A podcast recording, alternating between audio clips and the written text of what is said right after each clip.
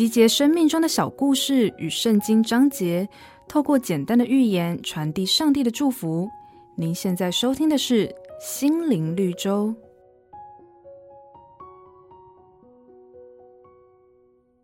有一个刚刚从学校毕业的年轻人，在报纸上看到一则征求服务员的广告，就前去应征。那么，当他前往面试的时候，才发现是一间赌场。年轻人原本想掉头就走，可是念头一转，他想说：“反正只是做个服务员，只要不赌，有什么关系呢？”于是，年轻人就开始在赌场工作。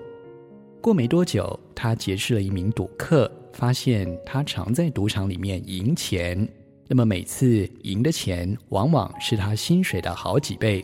于是呢，他就向赌客请教赢钱的秘诀。当年轻人听完了赌客的经验分享之后，决心要试一试。结果没过多久，不但投入的积蓄全部败光，还欠下了一笔为数不小的债。利益的诱惑总是很难让人拒绝。